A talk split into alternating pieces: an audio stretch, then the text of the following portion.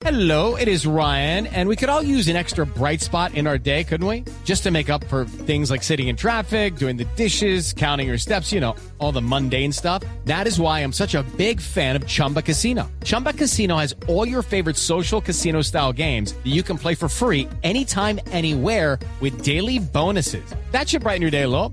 Actually, a lot. So sign up now at chumbacasino.com. That's chumbacasino.com. No purchase necessary. BGW. Void were prohibited by law. See terms and conditions. 18 plus.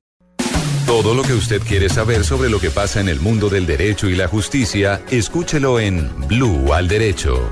Programa de información y análisis jurídico que busca formar ciudadanía con conciencia de legalidad. Lunes a viernes, 8 de la noche por Blue Radio y bluradio.com.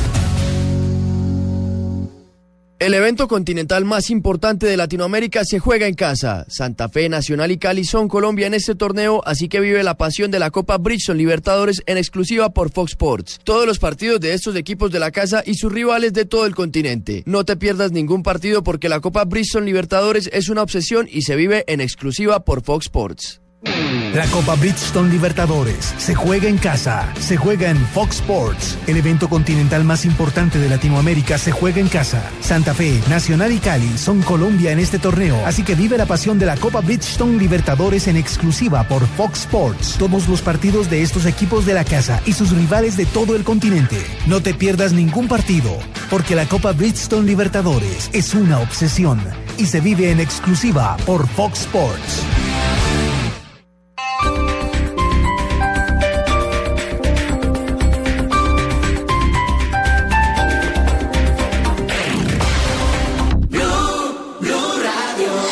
Noticias contra reloj en Blue Radio.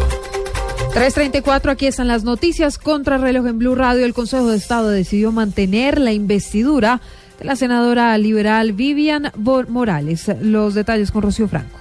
Mucha atención que la sala plena del Consejo de Estado acaba de mantener la investidura de la congresista Vivian Morales, quien había sido demandada porque habría despedido a un funcionario de la Fiscalía que después la demandó y ganó esta demanda. El alto tribunal dice que no hay una justificación y que no se encontraron pruebas contundentes para determinar la muerte política de la congresista, quien podrá seguir en sus funciones. Rocío Franco, Blue Radio.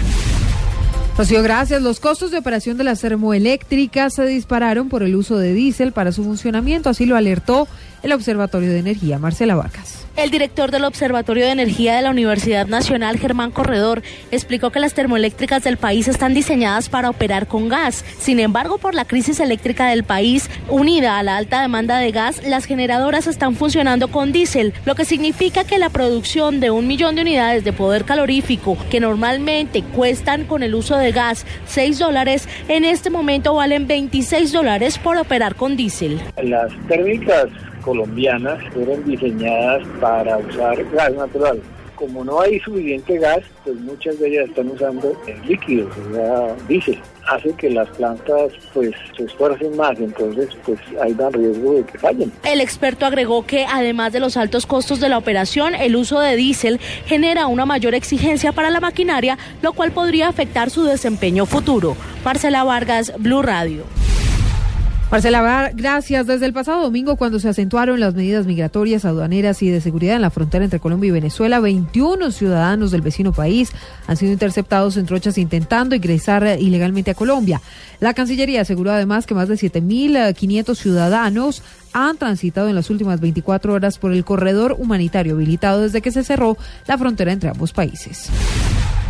El Ministerio de Educación espera vincular en el mes de marzo a más de 2.000 docentes para reforzar la jornada única escolar en el país. El viceministro de Educación Preescolar Básica y Media, Víctor Saavedra, indicó además que en el mes de abril se espera que 833 establecimientos educativos en el país estén implementando la jornada única. Esto en beneficio de 500.000 estudiantes. Cerramos con información internacional. El gobierno mexicano aseguró hoy que la extradición a Estados Unidos de el capo mexicano Joaquín El Chapo Guzmán, recapturado en enero pasado tras fugarse medio año antes de una cárcel, no hiere el ego de México y expresó además su deseo de que el traslado se produzca lo más pronto posible. Son las noticias contra reloj a las 3.37.